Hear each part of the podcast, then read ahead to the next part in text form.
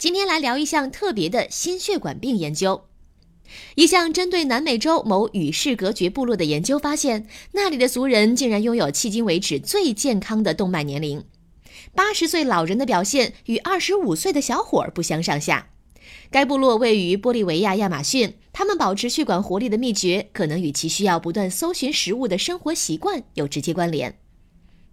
这一研究共检查了七百零五位提斯曼族成年人，对其进行了包括心脏 CT 扫描在内的精确测量。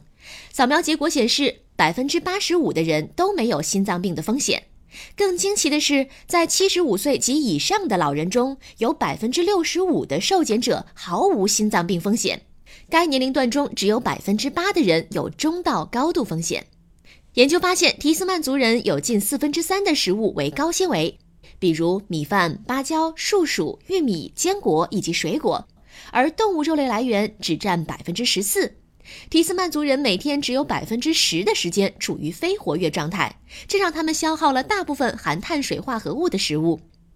这表明低饱低脂饮食、摄入未经加工的富含纤维的碳水化合物、野生动物与鱼类、不吸烟且整天积极活动，有助于防止心脏动脉硬化。